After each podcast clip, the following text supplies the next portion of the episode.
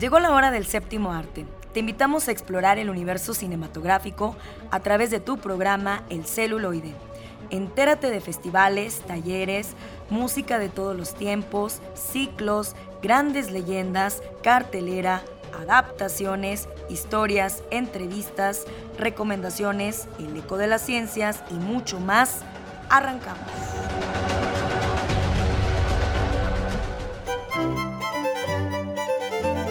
Amigos del celuloide, ya estamos aquí con ustedes a través del 1190 de AM por la cultura y por el arte Radio Universidad. 14 años celebrando, gracias que siempre nos sintonizan, ahora también en nuestro formato podcast. Como siempre, apoyándonos en los controles Eduardo Carrillo. Quédense con nosotros porque tenemos nuestra sección Época de Oro en la voz de Alex Jara, quien en esta ocasión va a recordar a Agustín Insunza.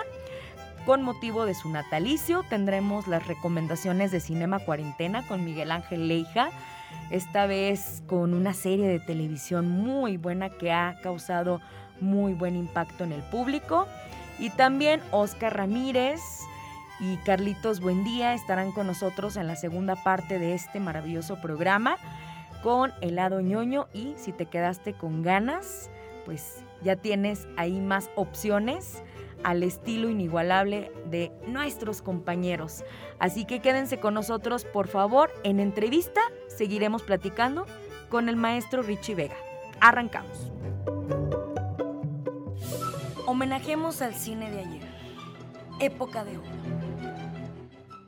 Fue un actor mexicano que trabajó en numerosas compañías de comedia y tuvo también una intensa actividad en el cine nacional dentro de la época de oro, casi siempre como actor secundario o de reparto. Hoy recordaremos a Agustín Isunza. Bienvenidos.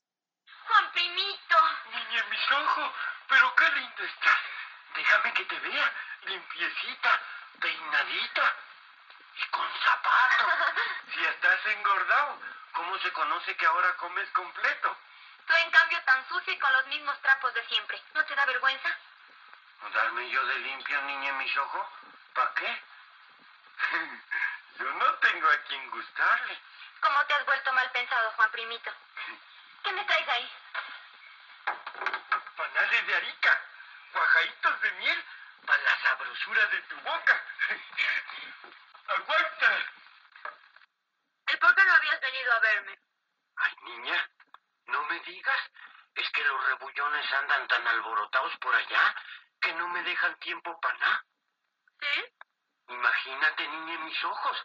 Ave María Purísima. Que por allá tienen un retrato alumbrado con las tres luces malignas de los malos pasos en las horas menguas por el camino que no tiene regreso. ¿Un retrato? ¿De quién? El doctor Luzardo. Cabeza lo tiene. ¿Se lo dio él? ¿Qué sé yo? Pero allá alumbrado lo tiene. El daño que no tiene contra niña en mis ojos. María Elena Márquez y Agustín Isunza interpretando al personaje de Juan Primito en la película Doña Bárbara nos dan la bienvenida a la emisión de hoy. Muy buenas tardes amigos radioescuchas, excelente sábado de cine para todos ustedes. Agustín Isunza nació un 3 de septiembre de 1900 en Musquis, Coahuila. Su padre trabajaba como pagador de un regimiento de caballería. Debido a esto, a los 15 años, Agustín decide enlistarse en el ejército carrancista, donde permanecería durante 14 años, dándose de baja con el grado de subteniente. Sobre sus inicios en el mundo artístico, Agustín reveló en una entrevista publicada en los cuadernos de la Cineteca Nacional, Testimonios para la historia del cine mexicano, tomo 4, ya desde la milicia contaba chistes. Hacía reír a mis compañeros, que me decían, oye, tú puedes ser cómico, ¿por qué no te metes? Siendo empleado del Departamento del Distrito Federal, incursionó como actor aficionado con un cuadro dramático que puso en escena la obra Mujercita Mía en 1927. A partir de entonces, trabajó esporádicamente en compañías como la de Manuel Tames y Luis G. Barreiro, así como en los programas del Teatro Garibaldi. después llamado Folies Berger, hasta que en 1935 pasó a formar parte del elenco estable de la compañía de Joaquín Pardavé, con quien hizo giras por el interior de la República Mexicana. Otras compañías con las que actuó fueron las de José Campillo, Roberto Soto, con quien trabajó en México a través de los siglos en 1938, Manuel Castro Padilla y la de revistas cómicas Alegría y En Art. Otra de las obras en las que actuó fueron El arte de enfocar, Tenga su matraca, El ídolo maya, Arriba la gasolina, Se acabó el frío, La cucaracha, El pueblo es feliz, El proceso de la canción, Rival, la Vedette Esperada, Musas Latinas, San Joaquín Vencedor, El País del Mañana, Ventanita Morada, México Ríe, entre otras. En el cine debutó en 1937 en La Adelita, de Guillermo Hernández Gómez, al lado de Pedro Armendáriz y Esther Fernández, a partir de la cual fue ligando película tras película hasta llegar a 1975 a Alucarda, la hija de las tinieblas de Juan López Moctezuma, que fue la última cinta que realizó. Su interpretación del personaje de Juan Primito en Doña Bárbara en 1943 de Fernando de Fuentes suele considerarse su mejor caracterización, y se trata de un papel dramático, el cual no tuvo nada que ver con sus estereotipadas actuaciones de Patiño o escudero del héroe de la película, aunque el público lo recuerda más por sus apariciones en comedias rancheras, al lado de Pedro Infante, Jorge Negrete y Antonio Aguilar.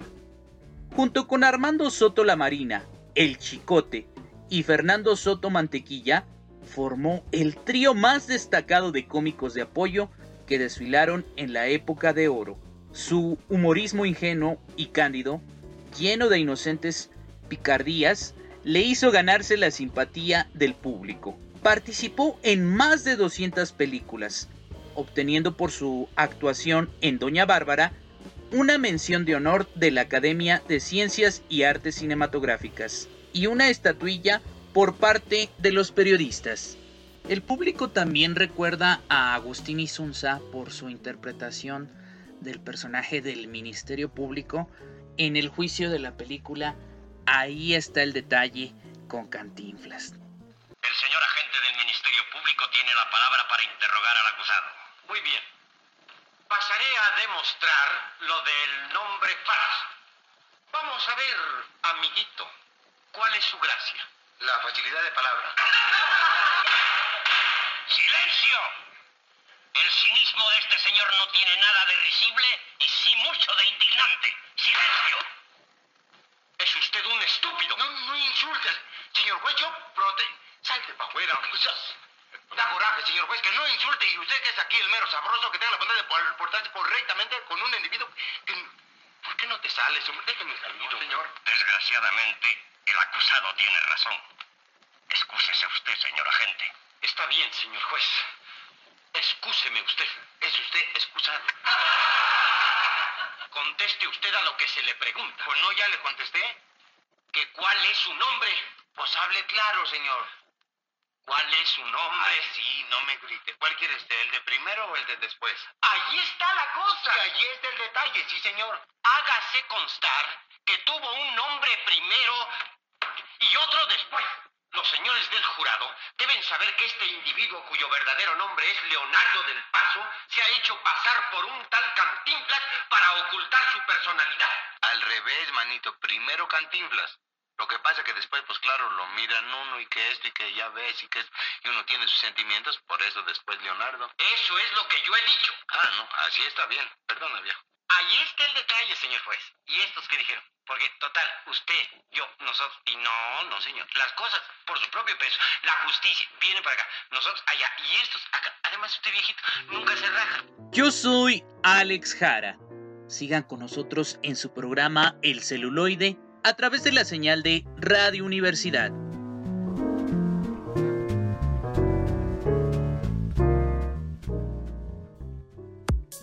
Llegó el momento de recibir a nuestros invitados. Escucha la entrevista.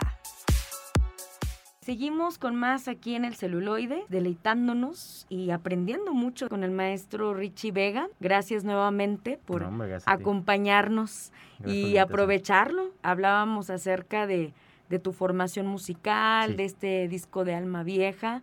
Ah. Hoy precisamente se presentan en Casa Baue, ¿no? Karina Sí. Collis, Samuel Martínez Herrera, eh, vienes también participando tú. ¿Alguien Sí. más que me falte? No, Nada no, más no son vamos los a hacer tres. trío esta vez, sí. Y pues bueno, sí, es un, es un proyecto que siempre eh, a mí me encanta tocar con, con mis compañeros del- con los que toco siempre aquí en la ciudad. Eh, Karina Collis es una de ellas, la admiro demasiado, igual por, por lo mismo de, de su desarrollo este, instrumental y por su persona misma.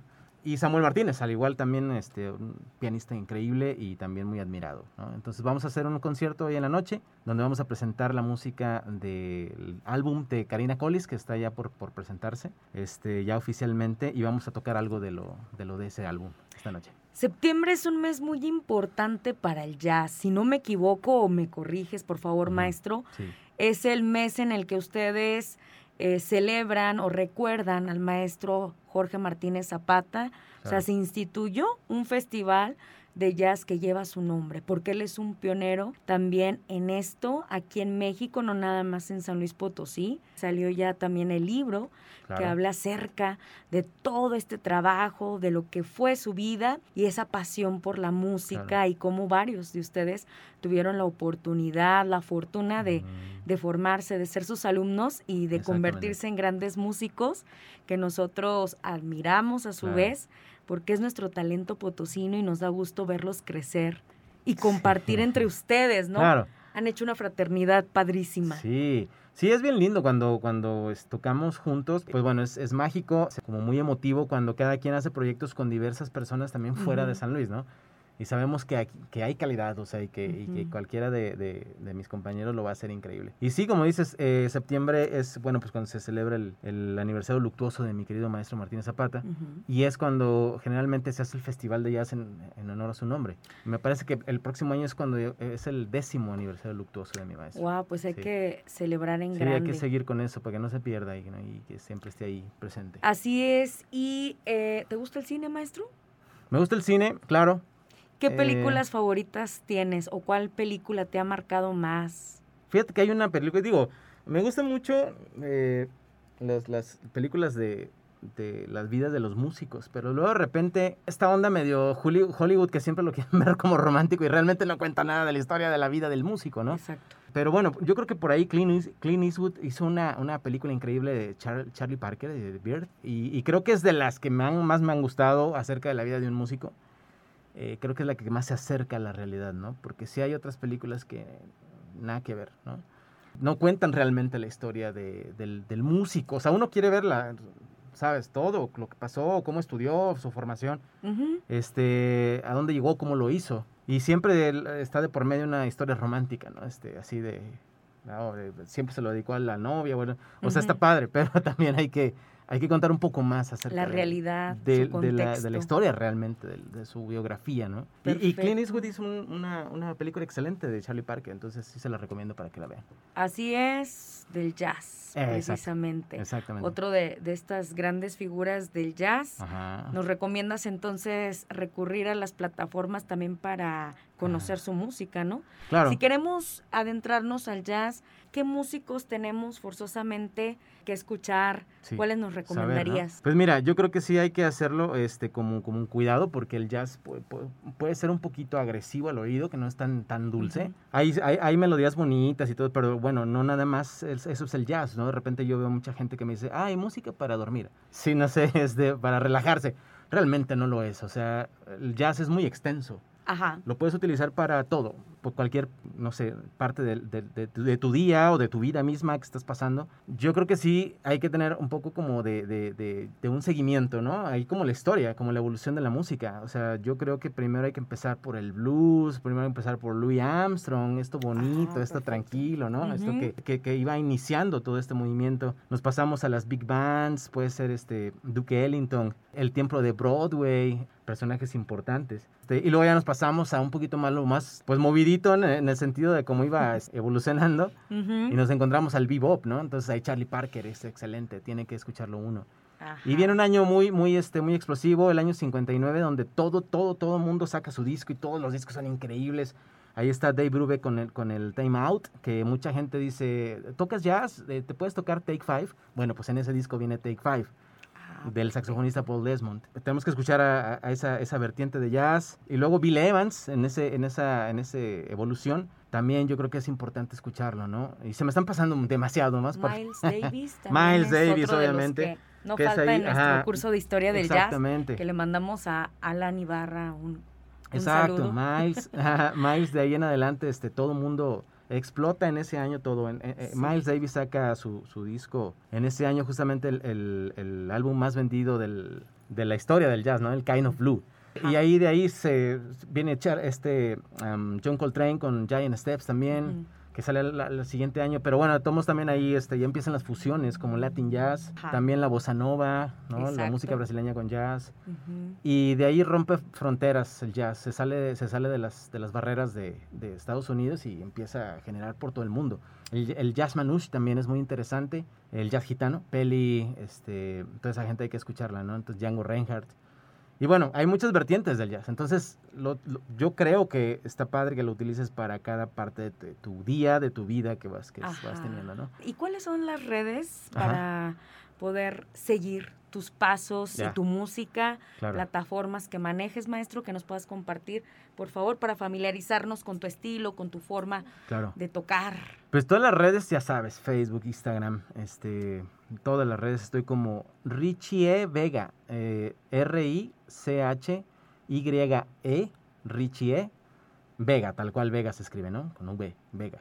Este, casi siempre estoy así en todas las redes, ¿no? Porque pues bueno, hay que tener un común para que te busquen ahí y te encuentren rápido. Exacto. Este, y pues bueno, ahí está, ahí siempre estoy compartiendo todo mi contenido, composiciones, o también comparto a veces, como tengo una escuela de música, también por ahí comparto algunas clases de, de contenido musical, ¿no? Este, ya sea algunas frases o algún estudio, no sé, algo siempre estoy compartiendo ahí en las redes también para que de cierta manera se aproveche todo redondo, ¿no? promover tus clases. Exacto. Muy bien. Pues podemos despedirnos Sí. este, y agradecerte la, la entrevista con un poco de música. Claro. Voy a tocar un blusecito, de- justamente ahorita que me estaba acordando del, del libro, digo, de, perdón, del álbum de, de Miles. De Miles Davis. Sí, ¡Wow! este, el Freddy Freeloader, justamente está en ese, en ese álbum de, del Kind of Blue. Muy bien. Entonces es una pieza muy divertida al estilo de blues, ¿no? Pues nos vamos con esto. Eso.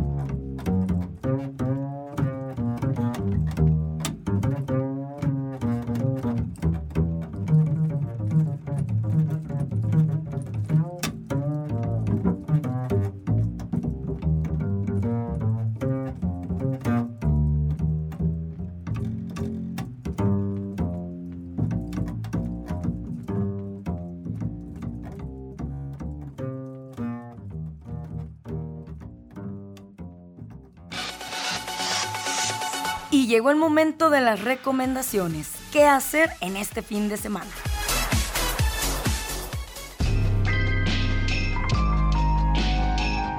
Muy buenas tardes a todos y todas. Este es Miguel Ángel Eje de Cinema Cuarentena y aquí les traemos la recomendación de la semana.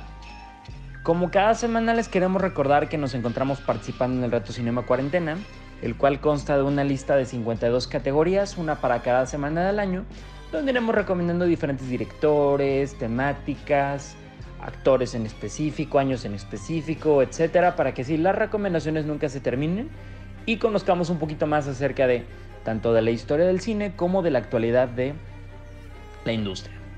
Ah, por lo tanto, la, categoría que toca esta semana es una de esas inusuales que poco a poco estamos metiendo más aquí en este espacio, que es para, para hablar de series.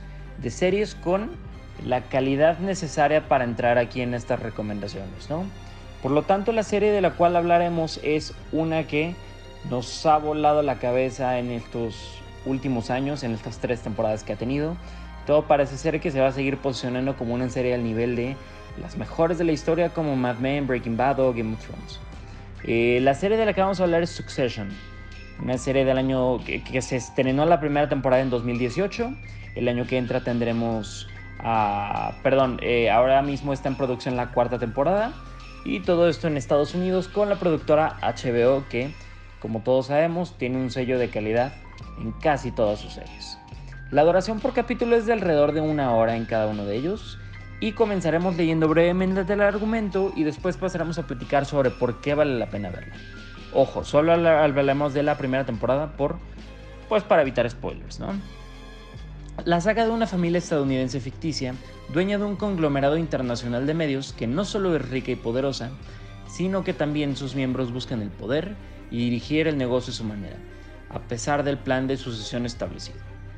Esta es la reseña tal y como aparece en Google, el planteamiento del problema, por así decirlo.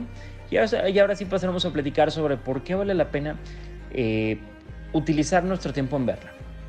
Y esto adquiere más importancia tomando en cuenta que normalmente cuando recomendamos una película decimos por qué vale la pena invertir dos horas de nuestro tiempo en verla, pero pues en este caso son 10 horas por temporada, ¿no? Entonces, pues no, no es poquito. Pues muy bien.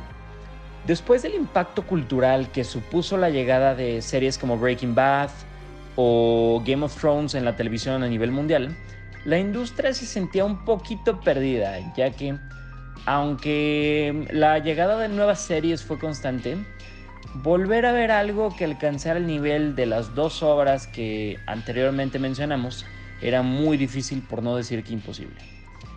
Eh, pero dentro Ah, y, un comentario extra que quiero hacer y es que a pesar de que hemos tenido algunas series cortas de alguna temporada o algunas eh, que, han tenido un poquito más de duración, no había como tal alguna serie ancla de una compañía que nos pudiera mantener al, al borde del asiento cada domingo.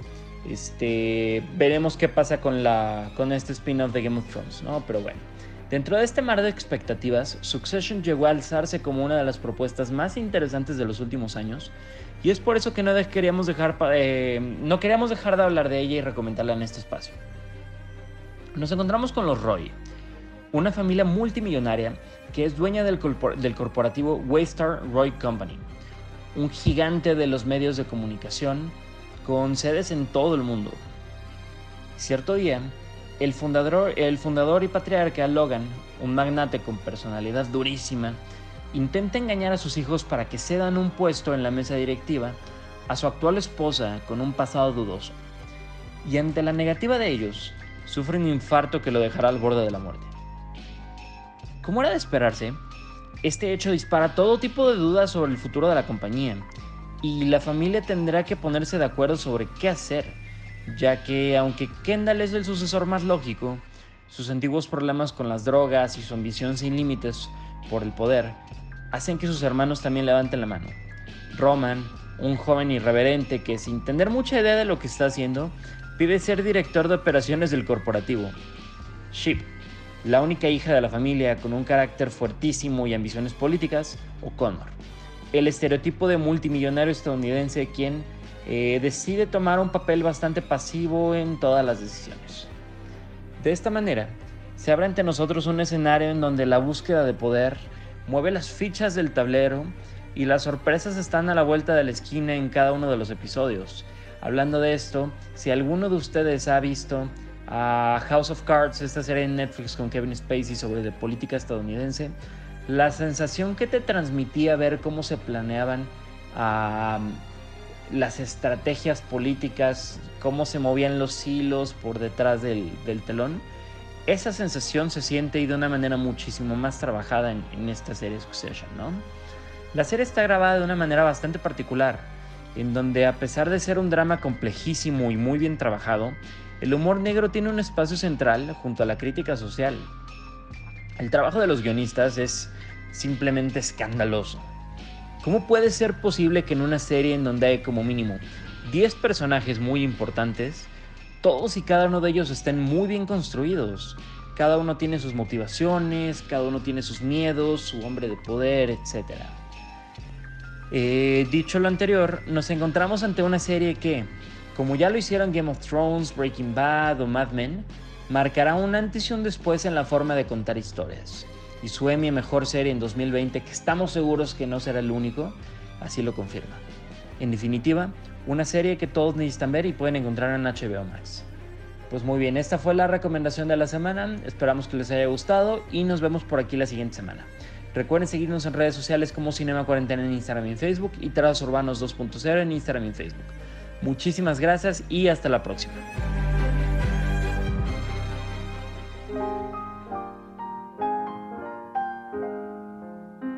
Bienvenidos a la sección de ficción, cómics y otras rolas, donde ahondaremos en elementos de la cultura nerd.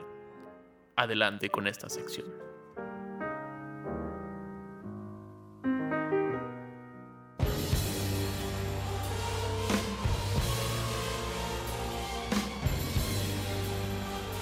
Hola a todos, bienvenidos al lado ñoño del celuloide. Me acompaña Carlos Buendía, Lalo Carrillo en los controles. Yo soy Oscar Ramírez y hoy queremos compartir contigo la primera película del más famosísimo super mega agente secreto.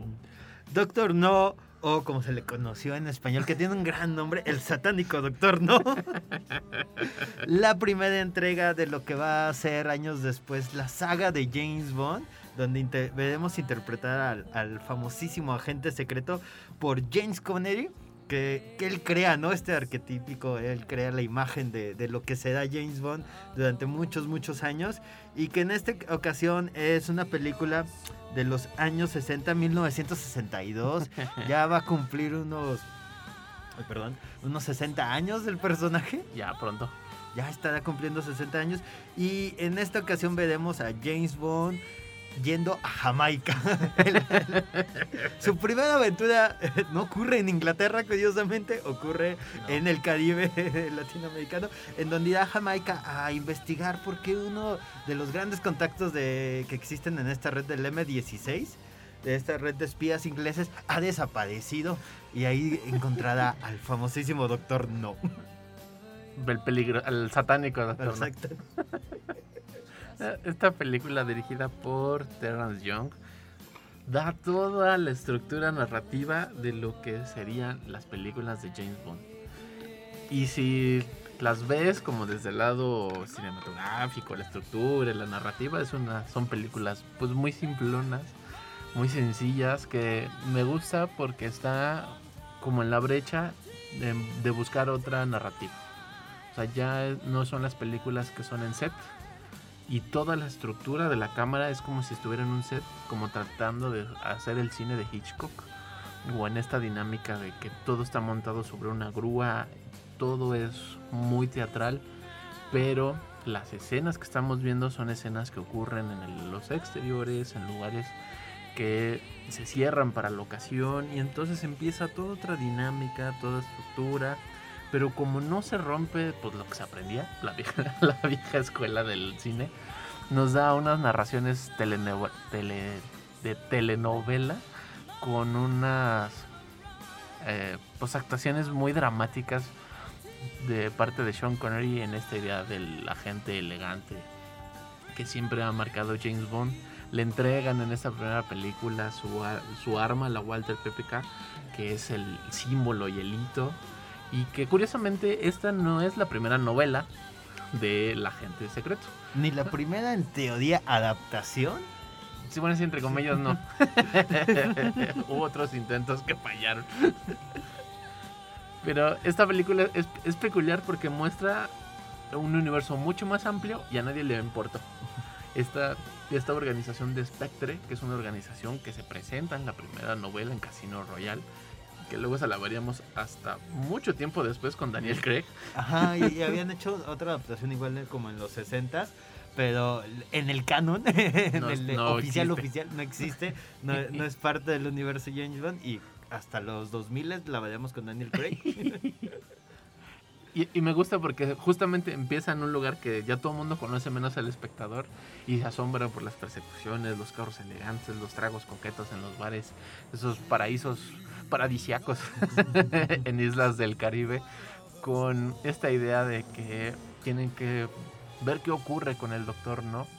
Mientras este trata de sabotear la misión espacial en Cabo Cañaveral a partir de una cuestión como de rayos este hay como radiales electromagnéticos muy raros que al principio de la película es como muy normal y casi los últimos 15-20 minutos hay un tanque que lanza fuego, están en una Es en un como muy camp, ¿no? radioactivo y entonces este super mega laboratorio pierde la cabeza de los espectadores, vuela la cabeza de los espectadores en estos trajes de hule como impermeables bien cagados que no encuentro otra palabra porque sí están muy chistosos escándalo, licenciado, escándalo.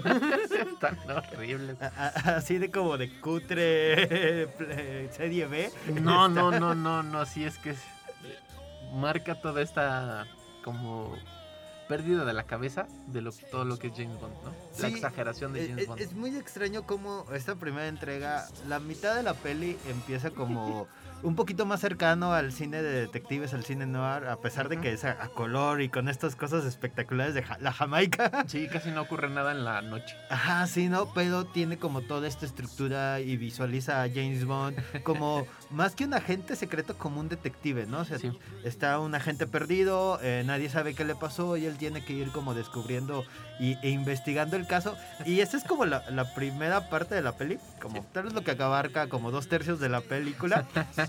y poco a poco conforme va avanzando la película, va dejando eso de lado. Supongo que tal vez lo hicieron como de, ok, ya tenemos la plantilla, ¿no? De, Sí. de hacer como la, que las historias de detectives y de intriga internacional, como que vamos a hacerlo así. Pero conforme va avanzando se va volviendo esta película un poco más camp, un poco más cine B, donde se termina volviendo en aventuras y acción y disparos y, y ay, ¿cómo nos escondemos? Ah, con unos tubos, ¿no? Y así como cosas como ridículas que te dices, ay, órale, no los cachado, ¿no? sí, justamente es como de, no puede ser. Pero estás como ya tan metido en la película, o sea, porque es, fácil dejarse llevar, pese a lo ridículo que es. Porque eso es lo, creo yo, lo emocionante de James Bond, dejarse llevar. Que a diferencia de las novelas, tiene otra estructura que es mucho más fantástica, que le permite, creo yo, más a la historia como dejarse llevar. Y en el cine no. En el primer momento en el que digas, ay, no es cierto, se te cae la película.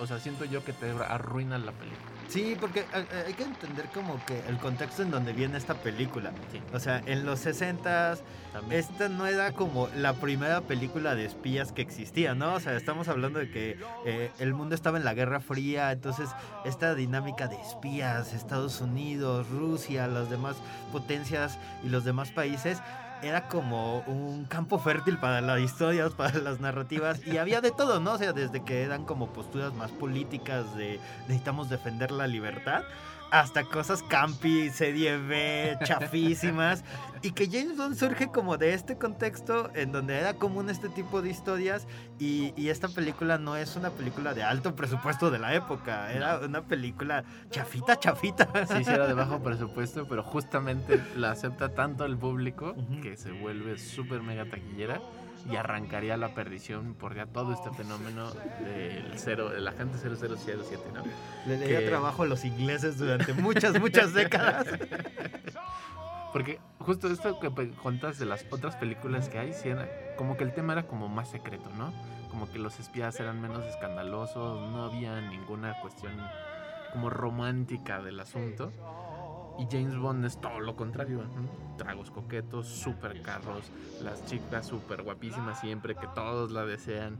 Este, y me encanta mucho porque a partir de esta película, todas las películas cumplen con ciertas normas como narrativas que debe de haber. Como escenas en los aeropuertos, llamadas por En los teléfono. casinos, eh, los casinos, de los la bebida.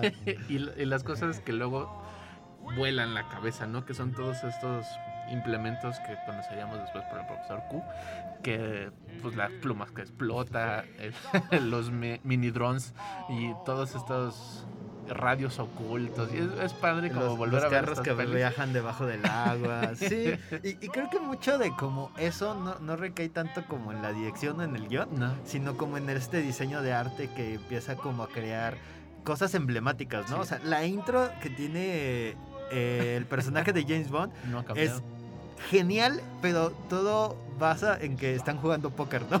Y el como dónde lo ponen y Sí. cómo están haciendo las movidas y todo esto es como muy muy muy padre. El laboratorio del doctor No es una es cosa como- maravillosa. es genial, como cuando entra este personaje que que lo que que trabaja para él que está en este como donde salón vacío, que hay una silla y está como cayendo una penumbra, una contraluz ahí, es como muy muy hermoso, pero no ocurre nada, o sea, como la escena es como bien ambigua, bien de, ah, solo está dando instrucciones, pero justamente todo recae como mucho en esta escena, ¿no? En, en esta como cómo se ven las cosas, cuando sale la primera chica James Bond, qué cosa curiosa sale en los últimos 20 minutos de la película.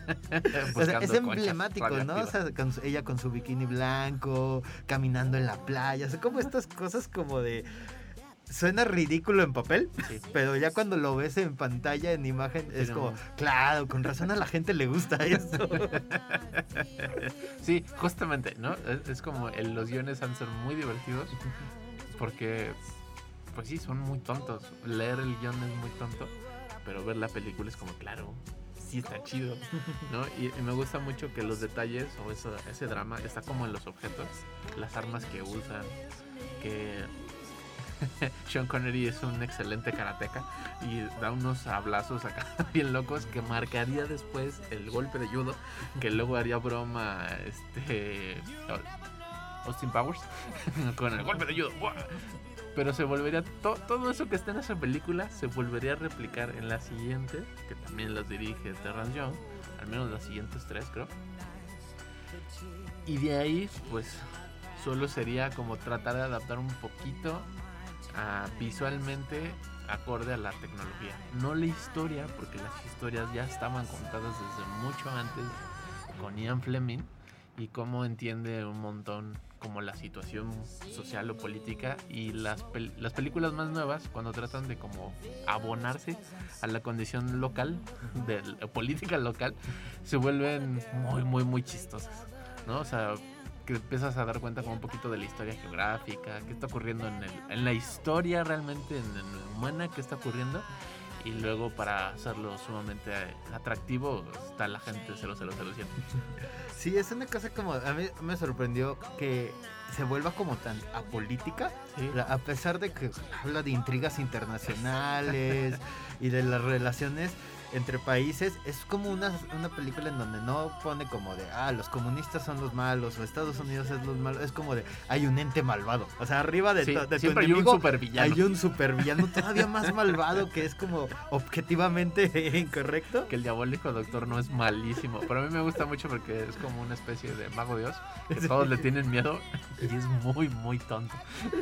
Así que si les interesa ver el origen, los pininos de la gente Bond, vean Sí, Doctor No. No. Está actualmente en la plataforma de Amazon Prime, Sí. donde ya se encuentra toda la saga de Oh, James sí. Bond. Y tal vez veremos y hablaremos más. Oh, sí. Escríbanos para saber cuál es su película favorita de Bond. ¿Cuál es su actor favorito de James Bond? Y ahorita continuamos con más recomendaciones a través del 1190 del AM.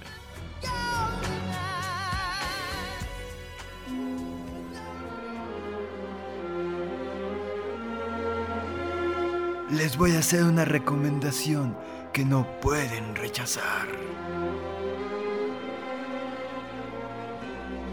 Escucha bajo tu propio riesgo.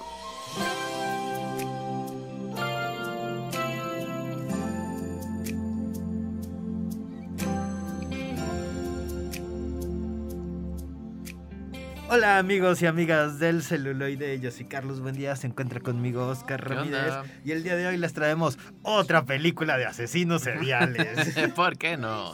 Porque si Netflix necesitaba algo en su catálogo, era una película sobre un asesino serial. Toda una playlist de películas. Eh, ¿Alguien ha visto una película que no sea de asesinos en Netflix? Eso estaría bien. Mándenos su recomendación.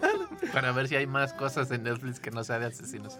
Pero por el momento hablaremos de No Man of God, esta película del 2021 dirigida por Amber Seidley que hablará sobre la historia de Ted Bundy. Uh. No, esta no es la película en donde sale, sale Efron, esta No. es la película donde sale Eli- Elian Wood, el Frodo, El mismísimo Señor de los Anillos. el Señor de los Anillos, pero que ahora en lugar de llevar un anillo a una montaña, tendrá que hablar con Ted Bundy. Eso, llevar- eso es todo lo que pasa en la película. Y llevarle chicle. y llevarle un chicle. Y ya, ya, pues básicamente es eso es la trama. O sea, sí, pero no.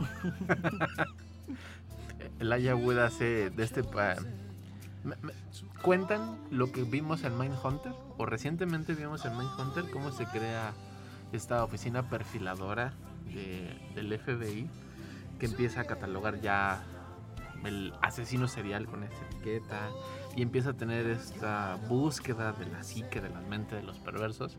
Y esta película, a diferencia de las otras que es como más fantasiosa, más, más exagerada en esta idea de la búsqueda de la perversidad de la mente. Esto es todo lo contrario, trata de ser como mucho más sobria y como Ted Bundy se vuelve tan humano cuando está con este agente y todos alrededor de él están diciendo es que no le crea porque él es, y él es una persona que eso, que eso, eso disfruta, hacerse pasar como una persona normal y la gente es como, no, yo solo estoy aquí pues para ver qué ocurre y al final se vuelven super compas en una especie de complicidad este, muy, muy, muy peculiar, al menos como la presentan. Pero visualmente es horrible la película. No, nomás está la cámara ahí a un lado, así como lo están viendo nosotros. como si estuviéramos en un podcast donde están entrevistando a Ted Bundy. Tal vez eso es lo que deberían de agregarle, ¿no? El podcast de Ted Bundy y, Bill Heimers.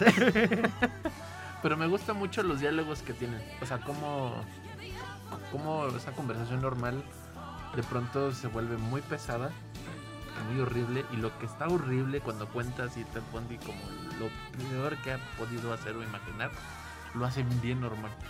O sea, como bien casual y es como, ay, ¿qué está pasando aquí? sí, eh, eh, estructuralmente, visualmente es una película extraña.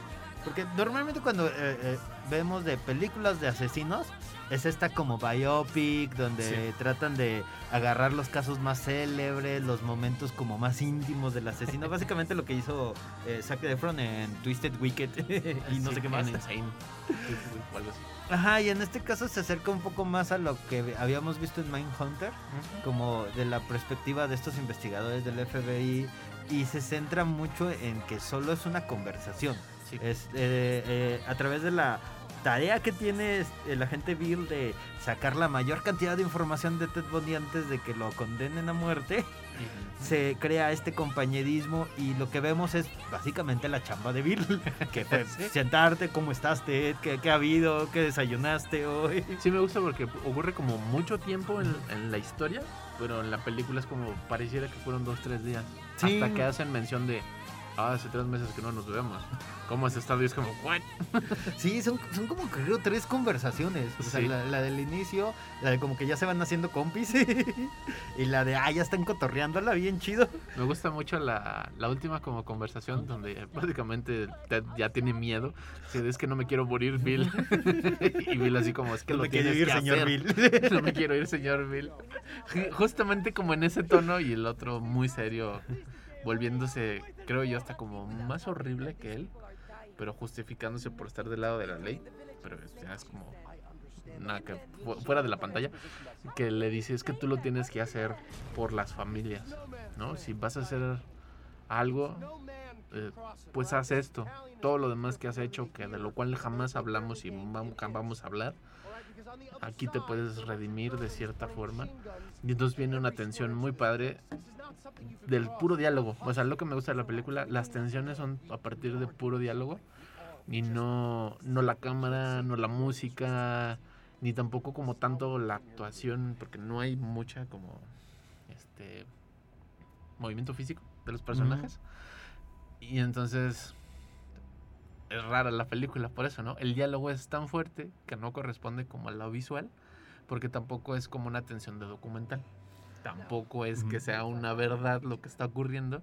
Y entonces, al menos a mí me dejó de pronto es como, ay, sí pasó eso o no.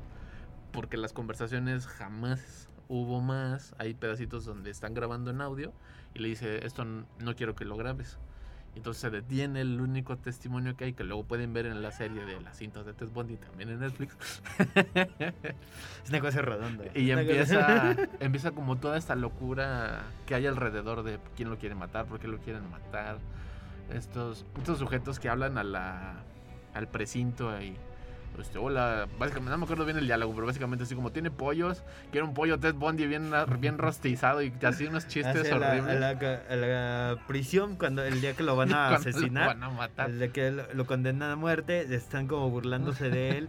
Y, y es extraño porque, o sea, es una película en donde, es, como dices, está basada en el diálogo y de repente tiene estos como toques como de ensayo, en donde es como de imágenes random, imágenes Sí. de, de archivo y trata de crear una atmósfera. Como para la siguiente conversación de lo, de lo que viene, así como si hizo, dijo cosas horribles, es como de, ay, vamos a mostrar cosas así, o no, o se hablaba de acosar mujeres y, y de andar de stalker, era como de vista de mujeres, ¿no? A la distancia, y entonces era es como esta cosa como de, pareciera que la peli te quiere contar algo más, volverlo un poquito más, no sé, como académico, un poquito Sí, más, más elevado, pero no puede.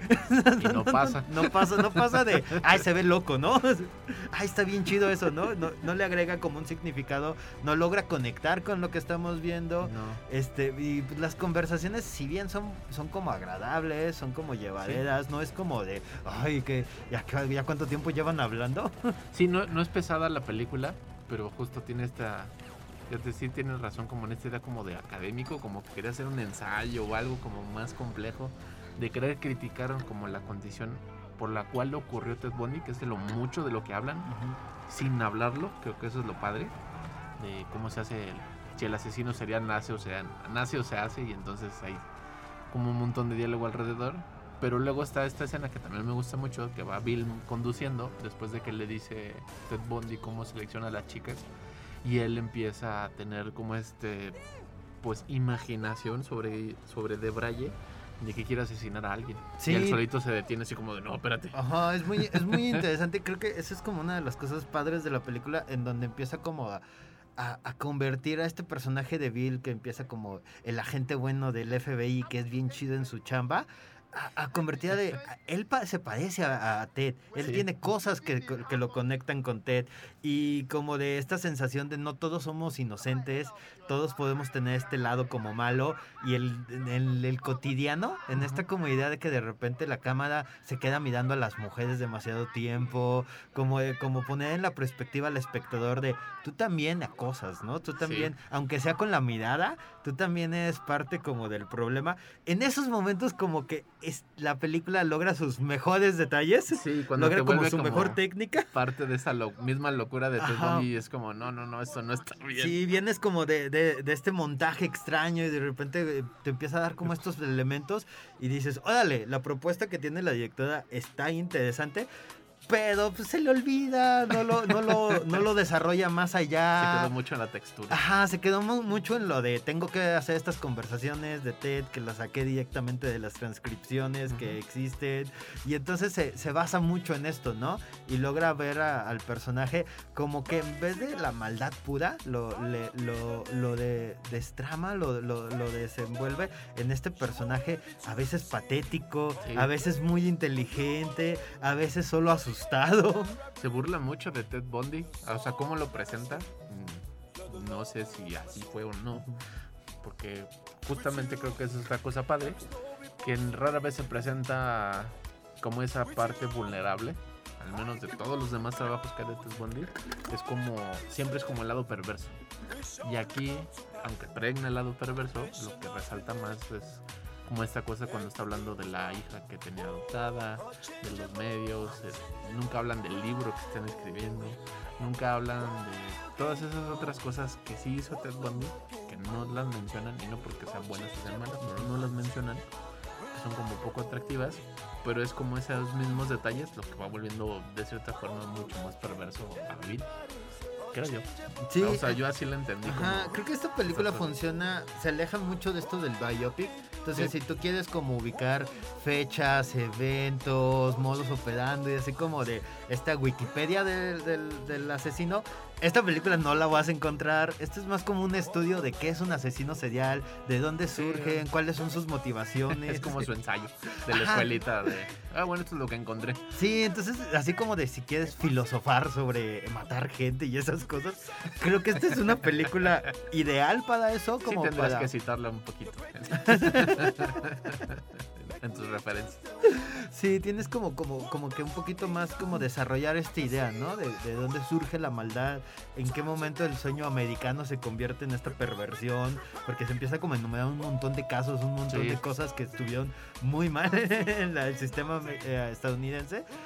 A diferencia de como otras pelis en donde te dicen, ah, en el, el jueves 17 de agosto del 78 Como él estaba instalado, ajá. ¿no? Y esta, esta peli es más como una sensación, como una especie de sobrepensar esta maldad. Sí, sí, justamente eso, ese le da ese detalle. Solo que pues es raro, o sea, cómo lo presenta, porque como dices, no es ni un biopic, no es un, no es un videoensayo, eh, no es un docudrama, es una película de ficción a partir de que quiere contar peculiarmente la historia de Bill. Aunque se llama Ted Bundy y en mente el- todo esto, y el tema central está súper fuerte, él, el, el que se rompe y el que avanza como personaje, como narrador, pues es Bill. Donde de pronto está hablando de su familia, que tanto quiere a su familia, y luego de pronto se le ocurre a él también cómo destazar y desaparecer cuerpos solo para empatizar con, con el joven Ted. Y se vuelve muy, muy, muy extraño como de algo tan brillante a la siguiente línea de diálogo. Es brutalmente perverso. Sí, que, creo que tiene su clímax en esta escena donde describe un asesinato, en donde el personaje de Bill empieza a confundir el lo hizo él a lo hice yo. Sí, Y es como de, wow, ahí en ese momento como que la peli se torna como más interesante, ya casi al final. sí, ya cuando sabemos que lo van a chicharrar. Así que ya saben, este No Man's of God está en Netflix actualmente, esta plataforma, y que tiene muchas series de asesinatos. Pueden escuchar este y otro episodio en Spotify. Si les gustan más recomendaciones, escríbanos también en nuestro Facebook, estamos como El Celuloide. Ahí escucharemos cuál es su serie fa- eh, película favorita de asesinos de la semana ¿Cuál es su asesino perverso favorito? y cuál de tantas versiones que han salido es la que más les gusta. Y sigan escuchando el 1190 de AM, estamos en Radio Universidad. Chao.